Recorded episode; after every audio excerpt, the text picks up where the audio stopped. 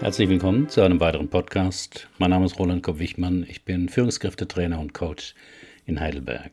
Das Thema heute: fünf Kriterien, wie Sie einen Coach, Lehrer oder Trainer finden. Aus dem Buch Talent to Go von Daniel Coyle. In dem Buch Talent to Go 52 Tipps für mehr Erfolg im Leben schreibt Daniel Cole, wie Sie sich einen passenden Trainer, Coach oder Mentor aussuchen können. Er schreibt darin, Zitat, Großartige Lehrer, Trainer und Mentoren sind wie alle seltenen Spezies an einigen wenigen Merkmalen zu erkennen. Die folgenden Regeln sollen Ihnen helfen, die Kandidaten zu sortieren und selbst die beste Wahl zu treffen. Erstens, meiden Sie jemanden, der Sie an einen höflichen Kellner erinnert. Zitat Diese Art von Lehrern, Trainern, Mentoren gibt es in unserer Welt immer häufiger. Sie sind vor allem bemüht, dass sie sich wohlfühlen und zufrieden sind und alles reibungslos und mit möglichst geringer Anstrengung läuft. Solche Leute gehen in kurzer Zeit viel Stoff durch, lächeln viel und sagen Dinge wie keine Sorge, kein Problem, darum kümmern wir uns später. Ein solcher Mensch ist gut als Kellner in einem Restaurant, aber grauenhaft als Lehrer, Trainer oder Mentor. Meine Meinung dazu da ist viel dran. Ein guter Trainer oder Coach muss sie ja immer wieder dazu bringen, dass sie ihre Komfortzone verlassen. Denn nur dort findet Veränderung statt. Dazu muss er sie fordern und nicht bestrebt sein, vor allem von ihnen gemocht zu werden.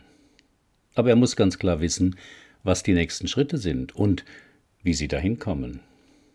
Dazu muss er nicht barsch oder unfreundlich sein, muss nicht autoritär sich verhalten, sondern sie durch seine Autorität überzeugen.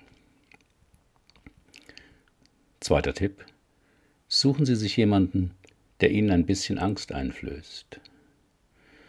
Dan Cole schreibt, im Gegensatz zu Begegnungen mit höflichen Kellnern gehen Begegnungen mit großartigen Lehrern, Trainern, Mentoren tendenziell mit ungewohnten Gefühlen einher.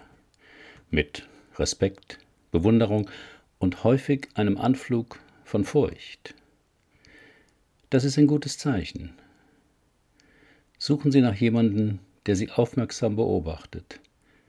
Er oder sie ist daran interessiert, Sie zu verstehen, was Sie wollen, woher Sie kommen, was Sie antreibt. Handlungsorientiert ist er auch. Er oder sie will nicht lange plaudern, sondern sofort zu praktischen Aktivitäten übergehen, um sich ein Bild von ihnen zu machen und umgekehrt manchmal entnervend ehrlich ist. Er oder sie wird ihnen über ihre Leistungen in deutlichen Worten die Wahrheit sagen. Das tut zunächst weh, aber Sie werden bald merken, dass es nichts Persönliches ist. Es ist genau die Information, die Sie brauchen, um sich zu verbessern. Zitat Ende. Meine Meinung dazu. Aufmerksame Beobachtung ist extrem wichtig. Beim Coaching achte ich nicht nur auf die Worte des Klienten, ich achte vor allem auch auf nonverbale Signale wie Änderungen in der Stimme, weil die Stimme der Teil ist, den man am wenigsten unter Kontrolle hat. Winzige Mimikänderungen, denn hier kündigen sich Zustimmung oder Widerstand an. Hautverfärbungen im Gesicht, Beispielsweise ändert sich die Farbe um die Augen, wenn jemand traurig wird. Unwillkürliche Bewegungen der Hände und Füße, denn auch das sind unbewusste Signale für Botschaften. Zudem achte ich sehr auf meine eigenen Gefühle, Energieänderungen und Fantasien, weil diese oft Hinweise darauf sind, was im Prozess gerade vor sich geht oder fehlt. Dritter Tipp.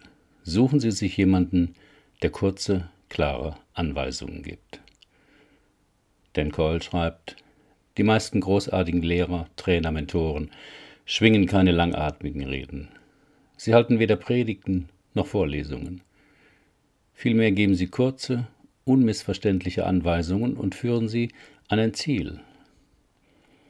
John Wooden, Basketballtrainer an der University of California in Los Angeles, gilt weithin als der großartigste Lehrer aller Zeiten und war Gegenstand einer einjährigen Studie, in deren Rahmen alles aufgezeichnet wurde, was er seiner Mannschaft sagte. Wooden hielt keine langen Reden. Seine Ansagen dauerten durchschnittlich nur vier Sekunden. Das unterstreicht eine allgemeine Tatsache. Unterrichten ist kein Wettbewerb in Redegewandtheit. Wichtig ist vielmehr, eine Verbindung zum Schüler herzustellen und nützliche Informationen zu geben. Meine Meinung dazu? Meine Interventionen sind auch sehr sparsam, aber bedacht. Ich liefere dabei kaum Erklärungen, sondern mache präzise Aussagen oder Experimente, bei denen der Klient erlebt, wo sein Problem herrührt. Der vierte Tipp. Suchen Sie sich jemand, der gern Grundlagen lehrt. Dan Coyle. Großartige Lehrer verbringen oft ganze Unterrichtseinhalte mit scheinbar nebensächlichen Grundlagen. Mit der Art, wie sie einen Golfschläger halten oder einzelne Gitarrenseiten zupfen. Das mag seltsam erscheinen, beweist aber, dass sie eine wesentliche Tatsache begriffen haben. Diese Grundlagen bilden den Kern ihrer Fähigkeiten. Je weiter sie auf ihrem Weg voranschreiten, umso wichtiger werden sie. Meine Meinung, für die Veränderung von Gewohnheiten im Denken und Verhalten sind Gefühle am wichtigsten. Erst durch eine starke emotionale Beteiligung im Prozess ermöglicht eine Neubahnung im Gehirn. Doch vorher ist auch ein kognitives Verstehen wichtig, warum wir so an alten, nicht funktionierenden Gewohnheiten hängen. Deshalb erkläre ich bei der Arbeit einiges aus dem Bereich der Neurobiologie und Verhaltenspsychologie. Der fünfte Tipp. Entscheiden Sie sich bei gleichen Voraussetzungen für den Älteren. Denn Coyle, mit dem Lehren ist es wie mit allen anderen Talenten. Es braucht Zeit, um zu wachsen. Deshalb werden so viele Talentschmieden von über 60 und 70-Jährigen geleitet. Großartige Lehrer sind zunächst und vor allem Lernende, die mit jedem Jahr ihr Können verbessern. Das soll keineswegs heißen, dass es keine guten Lehrer unter 30 Jahren gäbe. Die gibt es durchaus. Ebenso wenig soll es heißen, dass jeder grauhaarige Trainer ein Genie wäre. Das ist nicht der Fall. Aber wenn alle anderen Voraussetzungen gleich sind, sollten Sie sich für den Älteren entscheiden. Meine Meinung dazu denn Keul hat recht. Ich bin 68 Jahre alt. Nehmen Sie also mich. Im Ernst. In manchen Berufen muss man jung sein, um wirklich gut zu sein. Spieleentwickler, Fassadenkletterer, Trendscout. Aber in vielen Tätigkeiten, wo Erfahrung zählt, wird man mit den Jahren immer besser. Als Oma, als Pianist, als US-Präsident. Ja, das streichen wir lieber weil man nichts mehr beweisen muss, weil man gelernt hat, alles Überflüssige wegzulassen. Was wären Ihre Kriterien für die Suche nach einem Coach, Trainer oder Mentor? Herzlichen Dank für Ihre Aufmerksamkeit. Bis zum nächsten Mal.